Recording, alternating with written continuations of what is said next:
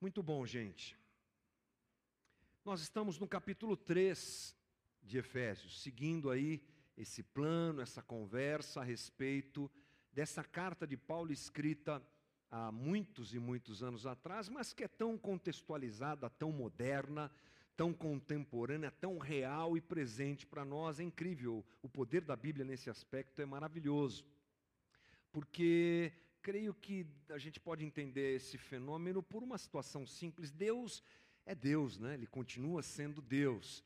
E o homem é homem também, continua sendo homem. Então, os nossos irmãos lá da cidade de Éfeso viviam muita coisa que a gente vive hoje.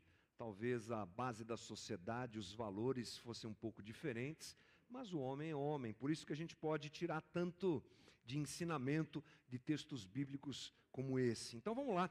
Na primeira parte do capítulo 3, que nós conversamos e, e refletimos sobre isso semana passada, Paulo fala sobre a centralidade da igreja incrível, abriu os meus olhos semana passada para perceber a localização da igreja dentro do plano divino de Deus. Criação, queda, redenção, glorificação, tudo isso a gente pôde enxergar semana passada a localização e a centralidade da igreja, ou seja, Deus reúne os redimidos, aqueles que são nova criatura, aqueles que não são mais da descendência de Adão, mas da descendência de Cristo, em um lugar, que na verdade não é um lugar, é o corpo de Cristo, é a igreja. Incrível isso. Como ele projeta e como ele faz, foi a nossa conversa semana passada. E agora a gente entra na segunda parte do capítulo 3, a partir do versículo 14. E Paulo vai orar. Nossa conversa hoje aqui é sobre a segunda oração de Paulo no texto de Efésios. A primeira oração ele fez no capítulo 1. Você deve se lembrar, você que está acompanhando a nossa conversa, que Paulo orou para que os olhos do pessoal em Efésios, uh, em Éfeso, perdão, dos Efésios fossem abertos, para que Deus abrisse os olhos deles. E agora ele faz uma segunda oração. Que oração é essa? É uma oração muito especial. Alguns estudiosos, eles dizem ser a mais sublime oração de toda a Bíblia. Interessante a gente às vezes nem perceber que Paulo está orando, nem se lembrar, nem saber que Paulo está orando, mas é assim que os estudiosos classificam.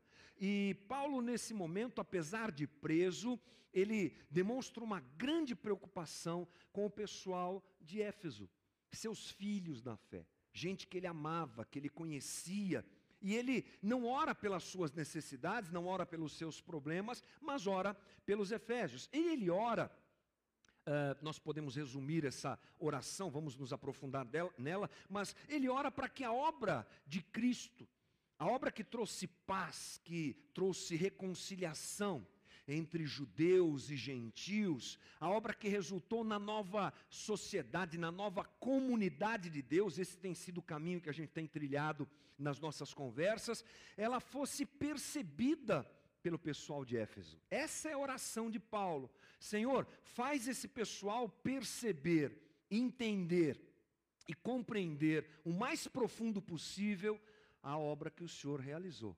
Então vamos lá, vamos conversar um pouquinho sobre essa oração, capítulo 3, versículo 14. A gente começa aqui por alguns versículos onde Paulo diz assim: Por essa razão, ajoelho-me diante do Pai, do qual recebe o nome toda a família nos céus e na terra. Oro para quê? Com as suas gloriosas riquezas, ele os fortaleça no íntimo do seu ser com poder por meio do seu espírito. Bom, Paulo abre essa conversa dizendo: por essa razão eu me ajoelho. Qual razão? Da onde vem a, a intenção de Paulo, ou que, o que estimula Paulo a orar? Bem, ele tinha esse interesse, esse carinho pelo pessoal de Éfeso. E ele tinha um desejo sincero e profundo que aquele pessoal compreendesse, como eu disse anteriormente, a obra redentora de Cristo. Paulo tinha um desejo muito grande que os olhos daquele pessoal fossem abertos e eles é, afundassem, aprofundassem, melhor dizendo, o seu conhecimento, o seu entendimento a respeito da obra de Deus e a respeito principalmente da unidade da igreja, porque ele vem falando sobre isso. Ele vem falando sobre a quebra da parede da separação, a gente conversou sobre isso. Ele vem falando sobre a unidade que agora é possível em Cristo, a unidade que nunca aconteceu, um mistério que Deus revelou a ele, judeus e gentios num só povo, coisa que para nós hoje parece uma coisa meio normal já que somos tão diferentes, mas nos reunimos em Cristo Jesus de uma forma tão natural, mas para aquele pessoal era um momento de transição, e Paulo vem falando sobre isso. Olha, acabou a, a separação, agora não tem ninguém escolhido e ninguém apartado, agora todo mundo pode se achegar ao trono de Deus, a reconciliação com Deus através de Cristo. Então, essa é a razão que impulsiona Paulo a orar por esse pessoal. E ele ora de uma forma muito profunda. Alguns estudiosos dizem que Paulo, na hora que ele estava ditando a carta para alguém escrever, porque é o que provavelmente acontece nesse caso, ele nessa hora ele se ajoelha mesmo ele se ajoelha para orar pelos Efésios, porque, inclusive, há um, um, um aspecto cultural interessante para se destacar: é que a questão de Paulo se ajoelhar é uma atitude de humilhação incomum para o judeu. O judeu orava de pé. Vai lá na, no, no, Novo Testamento, nos Evangelhos, e você vai encontrar é, situações de judeus orando. Eles não oram ajoelhados, não oravam ajoelhados, oravam de pé. Paulo está tão contrito com tanta vontade de ver aquele pessoal em Éfeso abençoado e atingido por essa ação de Deus na vida deles, que ele não tem problema, ele se ajoelha. Ele se prostra diante de Deus num ato de contrição e de entrega.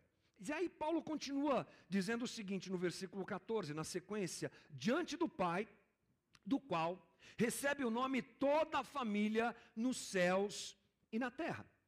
Paulo lhe reforça aqui uma coisa interessante, básica, mas interessante a se destacar. Paulo, ele reforça a ideia de que ele está orando a um Deus que é a origem de todos. Lembre, lembre-se que essa é a conversa que ele vem trazendo na carta.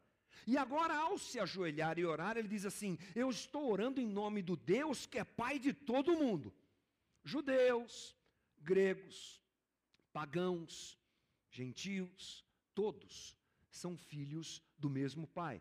Essa ideia de paternidade no céu ou na terra, Paulo deixa claro que vem de Deus. A ideia de um Deus que é Pai, que aliás também é nova para aqueles que estavam em Éfeso principalmente, mas até mesmo para o judeu.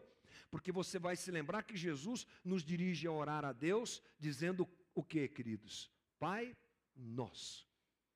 Talvez para nós, como muitas vezes acontece, é uma coisa comum. Mas para um judeu, não. A visão de um judeu era de um Deus glorioso, poderoso, de um Deus de vingança, de um Deus que regia teocraticamente Israel. Aí vem Jesus e diz assim: pode chamar ele de Abba Pai, de paizinho, porque ele é o pai de todos. Então Paulo reforça essa ideia que todos os muros e divisões acabaram, e ele ensina isso também ao pessoal de Éfeso. E aí o versículo 16 diz: Oro para que com as suas gloriosas riquezas. Um outro ponto interessante, já que a gente está picotando o texto e analisando o texto parte a parte, Paulo sabe que Deus é ilimitado em suas riquezas, e ele ora com uma ousadia e convicção muito clara ele, ele não tem nenhuma dificuldade em pedir, não tem nenhuma dificuldade em clamar, em apresentar, porque ele sabe que Deus é o Deus que tem nas suas mãos, no seu poder, a gloriosa riqueza para todas as coisas. A gente pode, inclusive, se lembrar disso nas nossas orações, que Deus é Senhor de todas as coisas. O teólogo Kurtz Wallmann diz assim: aproximamo-nos timidamente dele como se não estivéssemos convencidos de que Ele pode atender às nossas necessidades. Aprendamos com a inspirada oração de Paulo que jamais poderemos esgotar os recursos de Deus, Ele é o Senhor de todas as coisas. É nesse caminho que Paulo vai.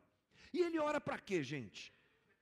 Para que, que Paulo ora? Qual é a pegada, o mote, a direção da oração de Paulo? Vamos lá, o versículo 16, na sequência, diz assim: Oro para que com as suas gloriosas riquezas, ele os fortaleça no íntimo do seu ser, com poder, por meio do seu espírito, para que Cristo habite em seus corações mediante a fé.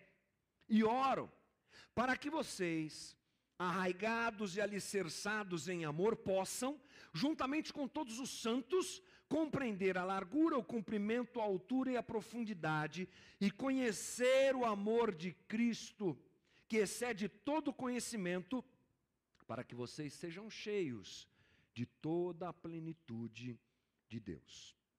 Trata-se de uma oração que se aprofunda, ela vai se aprofundando e a gente tem bastante coisa para conversar sobre isso aqui. Paulo pede algumas coisas a Deus pelos Efésios.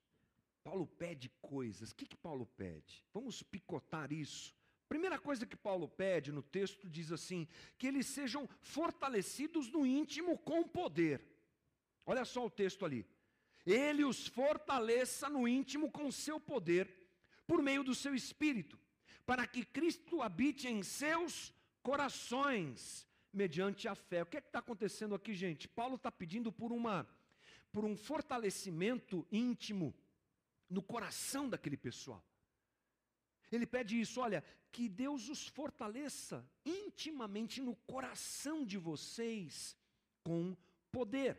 Tem a ver com o que, gente? Tem a ver com interioridade, né? Tem a ver com homem interior, com coração. Paulo está preocupado com o coração dos Efésios. Ele podia estar orando para que é, eles tivessem atitudes de crentes, eles cantassem músicas de crente, eles soubessem versículos e mais versículos. Ele podia estar orando para que eles tivessem é, um comportamento e um jeito de crente. Interessante que Paulo é, não toca nesse assunto, ele vai para a interioridade. Porque Paulo sabe mais do que ninguém que quem vive uma transformação interior vai naturalmente expressá-la no seu jeito de viver. O caminho inverso é o caminho da religião, mentiroso e falho. E nós lutamos contra isso sempre. Nós que estamos dentro da igreja, nós que nos relacionamos com o evangelho, com o cristianismo, com um crente, com essa coisa toda, a gente tem essa briga. Porque às vezes nós queremos fazer de fora para dentro e não funciona. De fora para dentro não funciona. Esse, esse é o caminho da religião. Não dá certo. Se eu não for transformado interiormente, eu posso me esforçar o máximo, mas uma hora, o monstro que está dentro de mim, que não foi transformado por nada, vai aparecer. Vai gritar.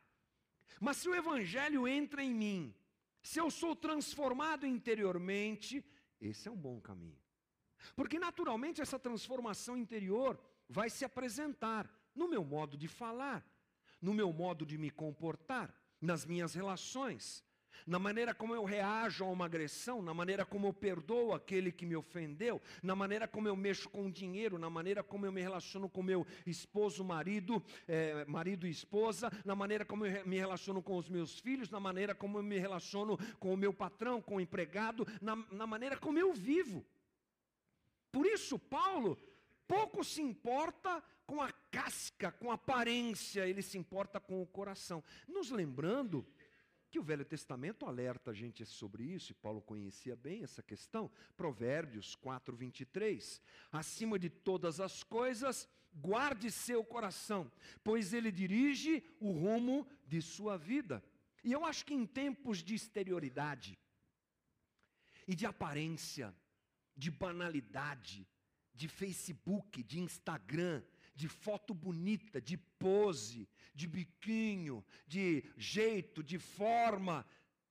Um momento é, histórico esquisitíssimo em que nós vivemos, em que pouco se preocupa com a interioridade, interioridade, mas muito se preocupa com a aparência. É bom a gente pegar esse gancho de Paulo e nos lembrarmos que Jesus se interessa e se relaciona com pessoas e não com personagens.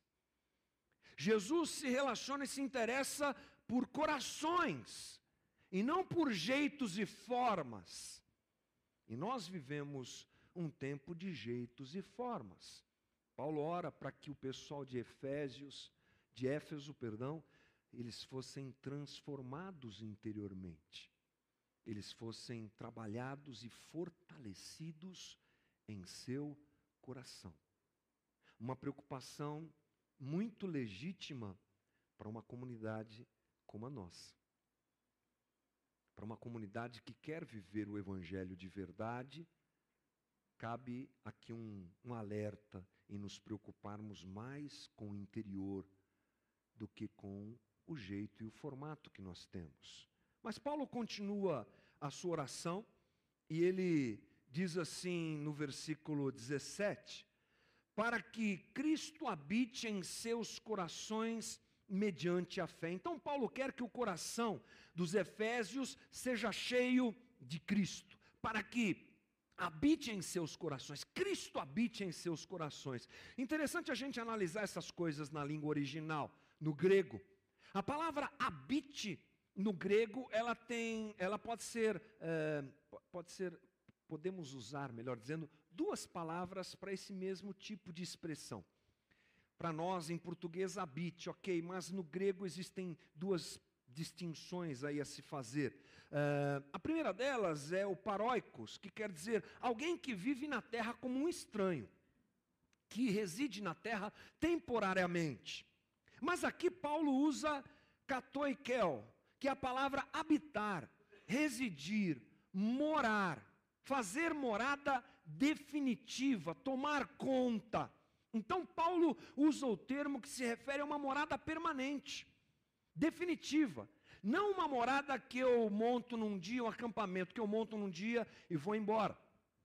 A oração de Paulo é para que essa transformação interior no coração dos Efésios seja é, realizada pela habitação permanente de Cristo no coração daquele pessoal.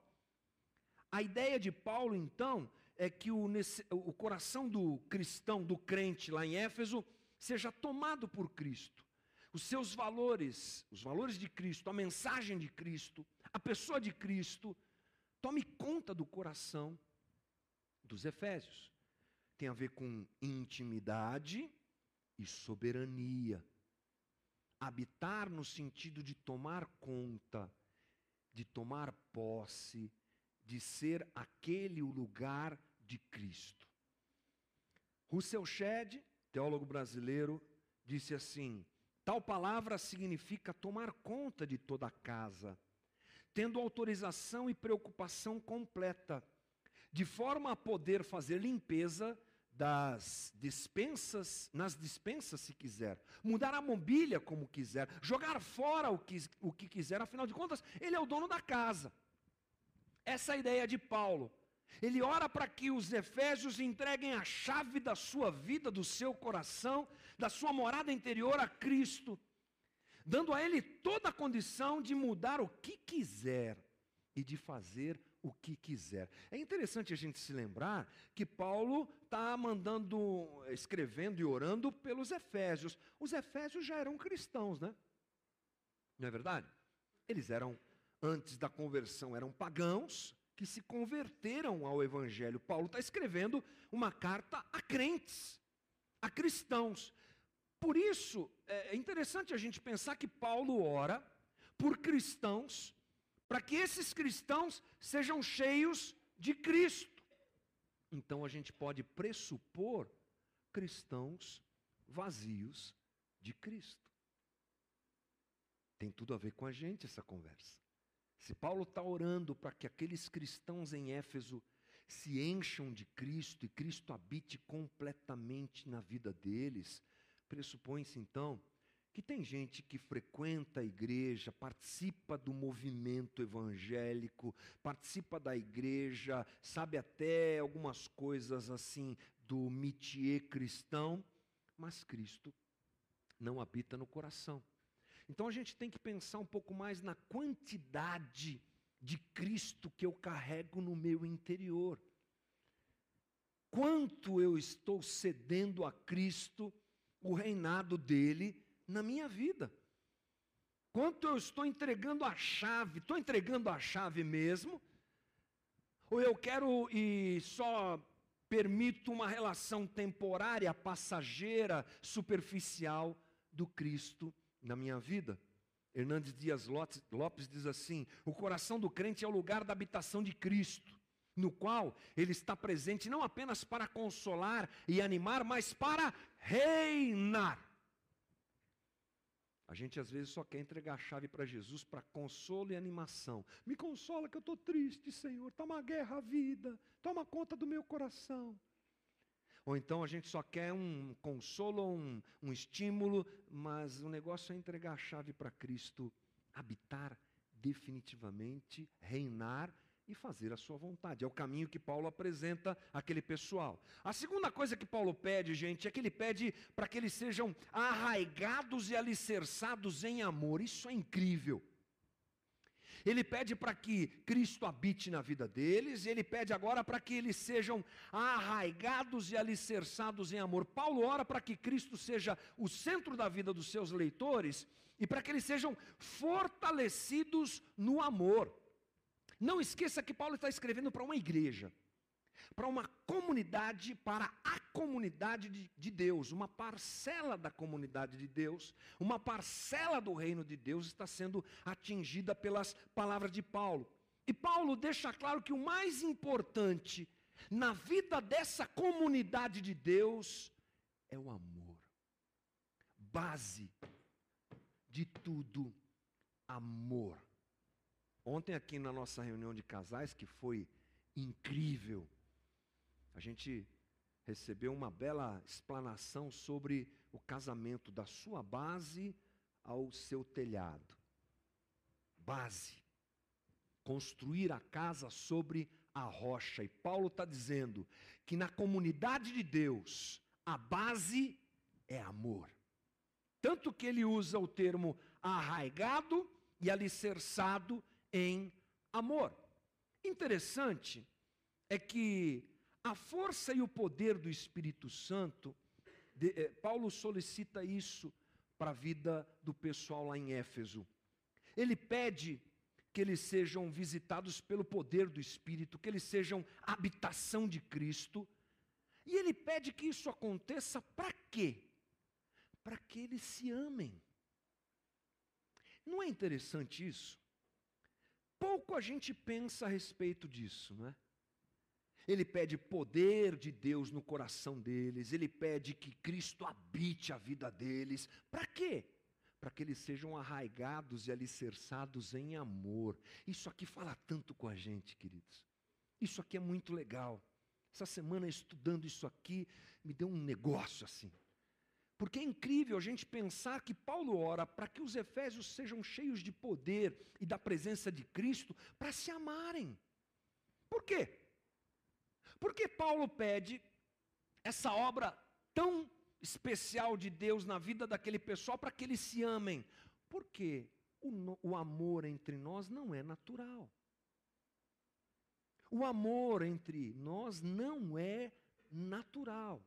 Não se esqueça Nesse momento e situação em que nós vivemos, nós somos estranhos uns aos outros. A ruptura do pecado nos afastou de Deus, em primeiro lugar, nos afastou de nós, nos afastou da criação. Nós estamos rompidos, nós estamos apartados. E não há entre nós o verdadeiro amor de Deus. Nós nos suportamos, nós convivemos. Mas é só observar a sociedade que nos cerca que a gente vai encontrar um monte de gente que não se ama. Porque se amar não é fácil, não é natural para nós. Por isso Paulo ora para que Cristo habite o coração daquele pessoal e eles comecem a se amar. Porque aquilo que não é natural para nós só pode ser resolvido por uma ação sobrenatural de Deus. Quando Cristo habita em mim, quando o seu poder está em meu coração e a sua obra de transformação acontece em mim, um dos sinais mais incríveis e fáceis de perceber é que eu começo a conviver melhor com quem está do meu lado. Algumas pessoas pedem poder para Deus e pedem equivocadamente, na sua talvez ignorância e naquilo que aprendem de forma errada. Os dons estão aí para serem instrumentos de Deus dentro da igreja. Mas a gente às vezes vê gente pedindo poder para fazer umas coisas. Às vezes as pessoas pedem poder porque elas não querem Deus, elas querem o poder. Deus me dá poder, porque se eu tiver poder, eu não preciso de você. Se eu tiver poder, já está resolvida a minha questão. Eu já vou viver bem aqui, vou prosperar, vou sair orando por todo mundo, o pessoal vai ser curado, vai ser uma loucura. Mas aqui Paulo está dizendo: peça poder, peça que Deus habite, que Cristo habite na tua vida, para que você ame o outro, porque não nos é natural o amor. Só a transformação do Evangelho nos capacita a um ato de amor e a vivermos o amor da maneira que Deus deseja. A distância entre nós é natural, por isso precisamos do sobrenatural que nos aproxima. Paulo usa inclusive para isso termos da botânica e da arquitetura, interessante, né? Ele diz ali arraigados, tem a ver com árvore, alicerçados tem a ver com prédio, ou seja, não é superficial.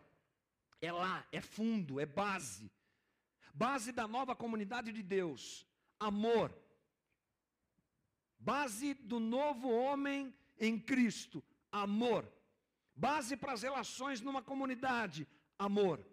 John Stott diz assim: o amor há de ser o solo em que a vida deles deve ser plantada, o amor há de ser o fundamento em que a vida deles será edificada. Se a gente quer se relacionar com as pessoas dentro da comunidade de Deus, não tem outro caminho. O amor é o caminho.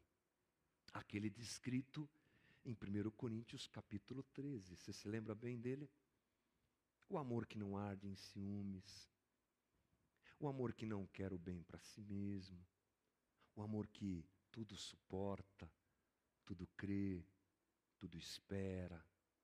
Esse é o amor de Cristo que vai tomando conta da vida da gente, mediante a habitação de Cristo em mim. Esse tipo de análise, gente, eu creio que é interessante a gente às vezes virar a chave contrária, ou, ou buscar um caminho contrário de avaliação. Tipo assim, se o amor de Cristo proporciona esse tipo de atitude, melhor dizendo, se a habitação de Cristo é, transforma o meu, amor, meu coração e gera amor em mim pelos outros, vamos fazer o caminho contrário. Como é que está a minha relação com os outros? Se ela não é legal, se eu não suporto, se eu não me preocupo com o outro? Se eu não tenho paciência? Se eu. reticências? Talvez Cristo não está, não esteja habitando em meu coração. Porque se Ele habita, o seu amor vai me direcionar para com as outras pessoas. Paulo continua dizendo assim, é, e pedindo a Deus, melhor dizendo, que eles conheçam o amor de Cristo. Efésios 3,18. Possam, juntamente com todos os santos, compreender a largura, o comprimento, a altura e a profundidade, conhecer o amor de Cristo que excede todo entendimento. Paulo aqui ele muda um pouquinho o seu jeito de falar e ele se foca agora no amor de Deus. Situações que a gente não pode separar. Amor de Deus me empurra a amor pelo outro, ok? Lembra disso? Não dá para a gente separar. Se eu tenho relacionamento e amor de Deus, eu terei relacionamento e amor para com os meus irmãos. Paulo ele quer que os efésios tenham uma consciência melhor sobre as dimensões do amor de Deus. Por isso ele usa uns termos aqui que a gente conhece bem: largura, comprimento, altura e profundidade. Ele está falando de dimensão. Você já mandou uma carga para outro país? Ou para algum lugar? Se você for usar o serviço do FedEx, da, é, aquelas empresas assim que transportam coisas, É, quando você liga lá e fala, oh, eu quero mandar uma encomenda lá para não sei aonde, para minha tia lá na onde. Tá, qual que é a dimensão do volume aí? Você vai ter que falar. Peso, altura, né? essas coisas que fazem a gente ter uma ideia de um volume. Paulo está tentando, de uma forma metafórica, dar para os efésios o entendimento de quão grande é o amor de Deus, a dimensão do amor de Deus. E aí ele diz assim, a respeito da largura, ele apresenta essas quatro situações aqui, ele fala da largura. A largura do amor de Cristo, gente, a gente precisa se lembrar que abrange a totalidade da humanidade. Pode ter certeza que é isso que estava no coração de Paulo. A largura do amor de Cristo, a largura cabe todo mundo dentro do amor de Cristo. É isso que ele quer que os efésios percebam. Olha só o que diz Apocalipse 7, 9. Depois olhei e diante de mim estava uma grande multidão que ninguém podia contar, de todas as nações, tribos, povos e línguas, de pé diante do trono e do cordeiro, com vestes brancas e segurando palmas. O evangelho, irmãos, é tão largo que não pode se excluir nenhuma comunidade humana. Todo mundo é, pode ser a, alcançado. A largura do amor de Cristo é suficiente para caber todo mundo. Na história da humanidade, todo mundo cabe dentro do amor de Cristo. Paulo fala também sobre o cumprimento. O cumprimento do amor de Cristo é, tem a ver aí com duração. Ele dura toda a eternidade. Ele estava querendo explicar isso para eles. Essa era a ideia de Paulo, com certeza. Jeremias diz assim: O Senhor lhe apareceu no passado, dizendo: Eu amarei com amor eterno. Palavra de Deus a Israel. Amor eterno. Eternidade é uma coisa complicadíssima para a gente. Eternidade não é uma realidade plausível para nós que vivemos presos no espaço e no tempo, mas aqui a gente entende que Paulo está dizendo: olha, o cumprimento do amor de Cristo é eternidade.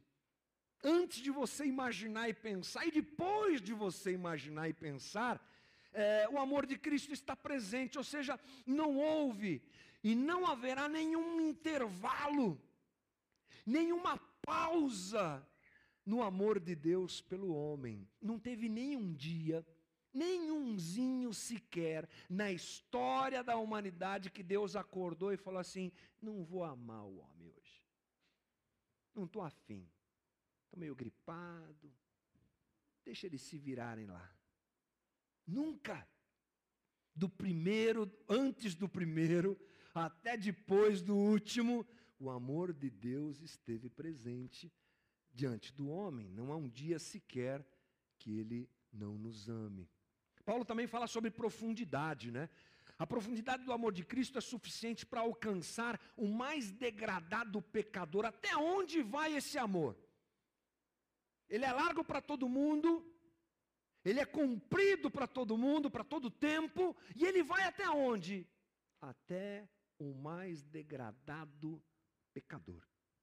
Isaías 53, um texto que a gente conhece bem, diz: Todos nós, tal qual ovelhas, nos desviamos, cada um de nós se voltou para o seu próprio caminho, e o Senhor fez cair sobre ele a iniquidade de todos nós. Todos nós nos desviamos, todos nós somos pecadores.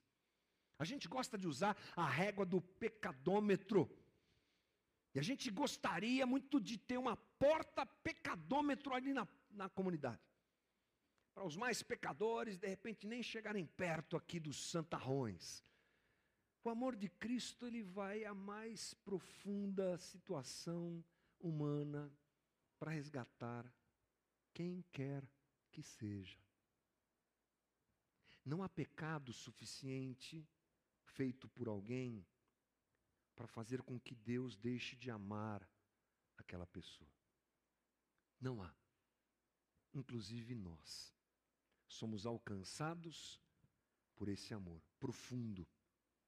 E Paulo fecha a sua explanação dizendo o amor de, que o amor de Cristo é suficientemente alto para colocar o pecador diante de Deus, levando-o ao céu nesse sentido de salvação, de transformação aqui e na eternidade. Romanos 8:38 Pois estou convencido que nem mesmo morte, nem vida, nem anjo, nem anjos, nem demônios, nem o presente, nem o futuro, nem qualquer poder, nem quaisquer poderes, nem altura, nem profundidade, nem qualquer outra coisa na criação será capaz de nos separar do amor de Deus que está em Cristo Jesus, nosso Senhor. Porque Cristo é aquele que tem poder para nos salvar. Não tem aquela música?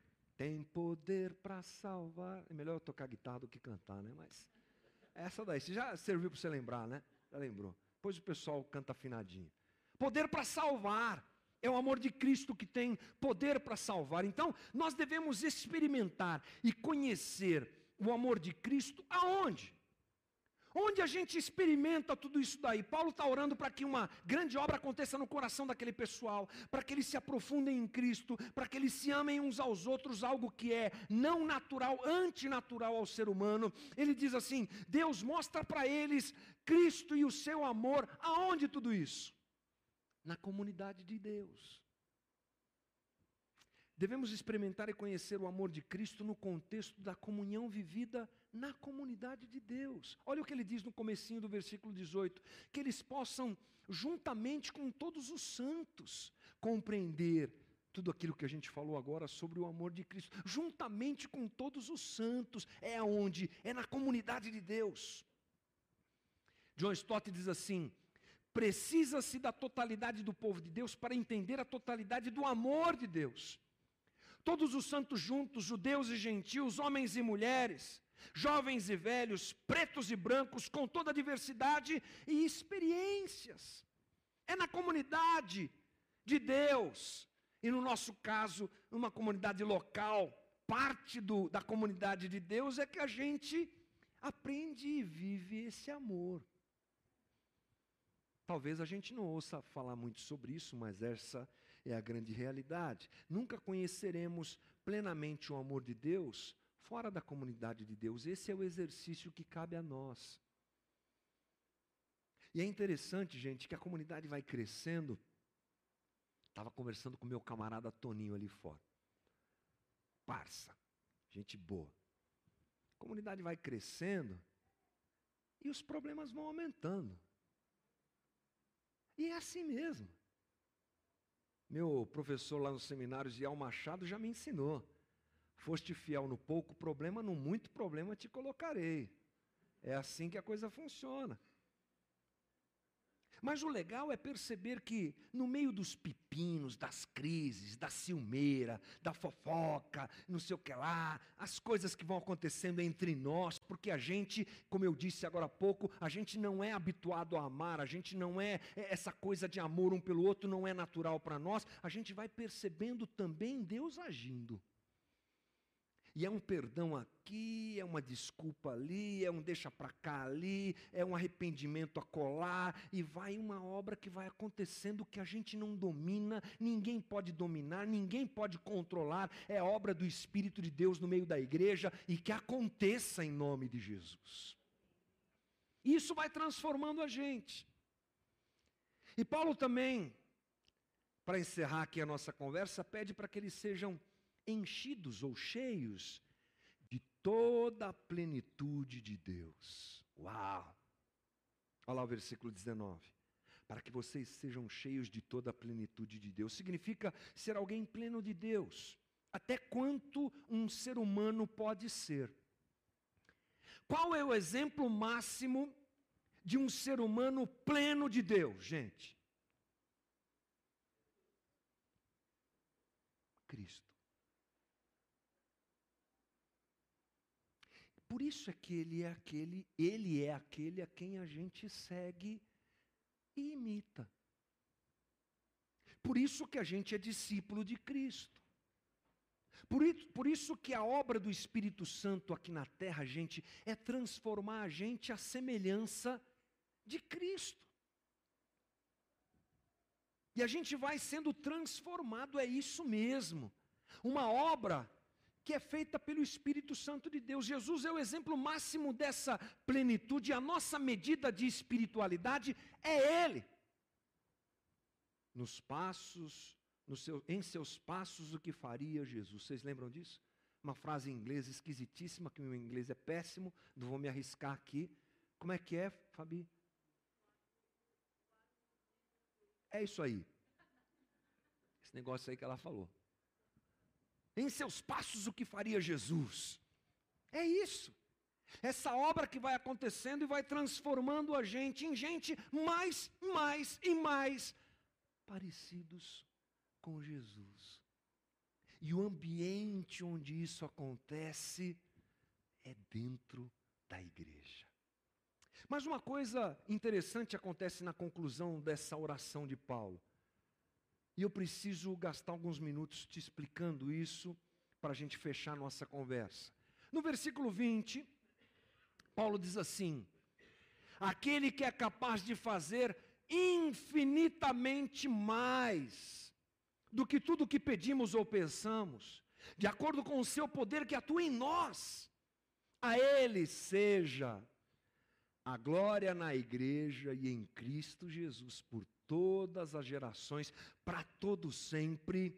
Amém. Paulo reforça uma coisa muito profunda aqui a respeito da capacidade de Deus em fazer essa coisa toda que ele orou para que acontecesse na vida dos Efésios, entendeu? Paulo encerra sua oração dizendo assim: aquele que é infinitamente capaz, infinitamente mais capaz de fazer qualquer coisa, vai fazer. Paulo tinha uma confiança absoluta no poder de Deus em transformar corações. Infinitamente mais é o que ele pode fazer na vida da gente. Deus é capaz de responder orações. Deus é capaz de transformar a vida da gente. Deus é capaz de fazer essa obra que nós às vezes olhamos e falamos, mas está tão longe, está tão distante isso. Quando eu faço um check-up da minha vida, eu me encontro tão longe disso. Parece que Cristo não habita em mim. Eu tenho bronca das pessoas. Eu sou uma pessoa assim. Eu sou uma pessoa assada. Essa autoavaliação, ela é, ela é fundamental e a gente tem que fazê-la frequentemente. E eu não sei se acontece com você, mas comigo, quando eu faço essas autoavaliações, eu fico deprimido. Ô lixo! Ô tranqueira! Está tanto tempo na igreja, conhece tanto, fala tanto, mas olha aí, dá uma espiada no coração e vê como é que está. Mas Paulo está dizendo o seguinte: olha, Deus é capaz de responder a oração de vocês, ou a minha oração, melhor dizendo, e fazer infinitamente mais. Tome esse infinitamente mais para o que você quiser. Cabe também. Tem uma música do resgate que a gente fala isso, né? Faz tantos anos que nós fizemos essa música e eu gosto bastante. Além do que nós pensamos, além do que nós imaginamos, Deus realiza infinitamente mais. Eu não sei qual é, qual é a tua necessidade hoje aqui, irmão. Eu não sei qual é a bronca que você está vivendo, a crise que você está vivendo. Eu não sei o que é que você espera de Deus. Eu não sei pelo que você ora a Deus. Mas segundo esse texto aqui, guarda o teu coração de qualquer agonia e desespero, porque Deus é poderoso para fazer infinitamente mais. Ele faz e ele pode fazer.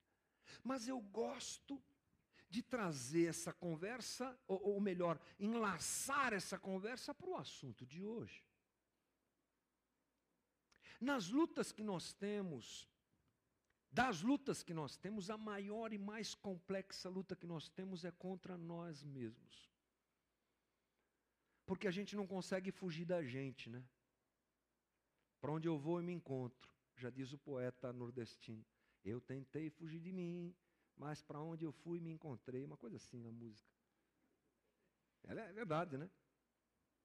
Para onde eu vou eu me encontro. Eu posso fugir de você, posso fugir de uma dívida, posso fugir, eu posso fugir, mas de mim eu não posso fugir. E às vezes a gente ouve uma conversa dessa aqui, Paulo sendo tão profundo, falando tanta coisa, explanando umas coisas que a gente fala, puxa, como é que isso vai acontecer na minha vida? Nós vamos orar por isso. E o Deus que pode fazer infinitamente mais, pode fazer essa obra na minha vida e na tua vida. Ele pode me fazer te amar. Ele pode mudar a dureza do meu coração para que eu te perdoe.